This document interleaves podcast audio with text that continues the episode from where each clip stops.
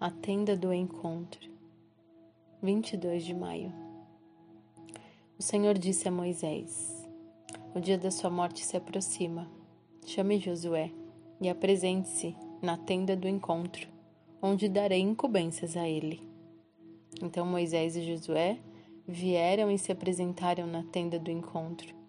Então o Senhor apareceu na tenda numa coluna de nuvens, e a coluna pairou sobre a entrada da tenda. Deuteronômio 31, 14 e 15. Viver em uma comunidade nômade no deserto não era simples. Não havia privacidade. Ou você estava na tenda da sua família, na de outras famílias, ou do lado de fora. Não havia muitas outras opções. Sendo assim, não existia exatamente um templo mas havia um lugar similar para as pessoas terem um momento mais privativo chamado por Moisés de tenda do encontro, em Êxodo 33:7.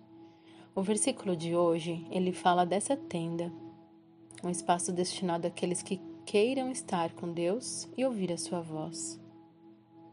Era algo comparável a um tempo devocional e privativo com Deus, ou com alguém importante, como esse encontro entre Moisés e o, seu sucessor Josué.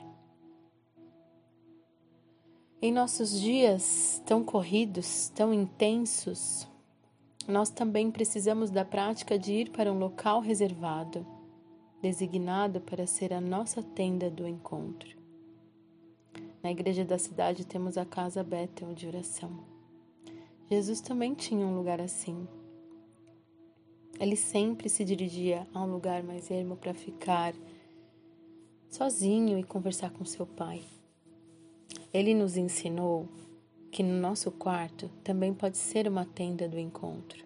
Em seu sermão mais famoso, o Sermão da Montanha, Jesus, ele nos disse: Mas quando você orar, vá para o seu quarto, feche a porta e ore para o seu pai que está no secreto.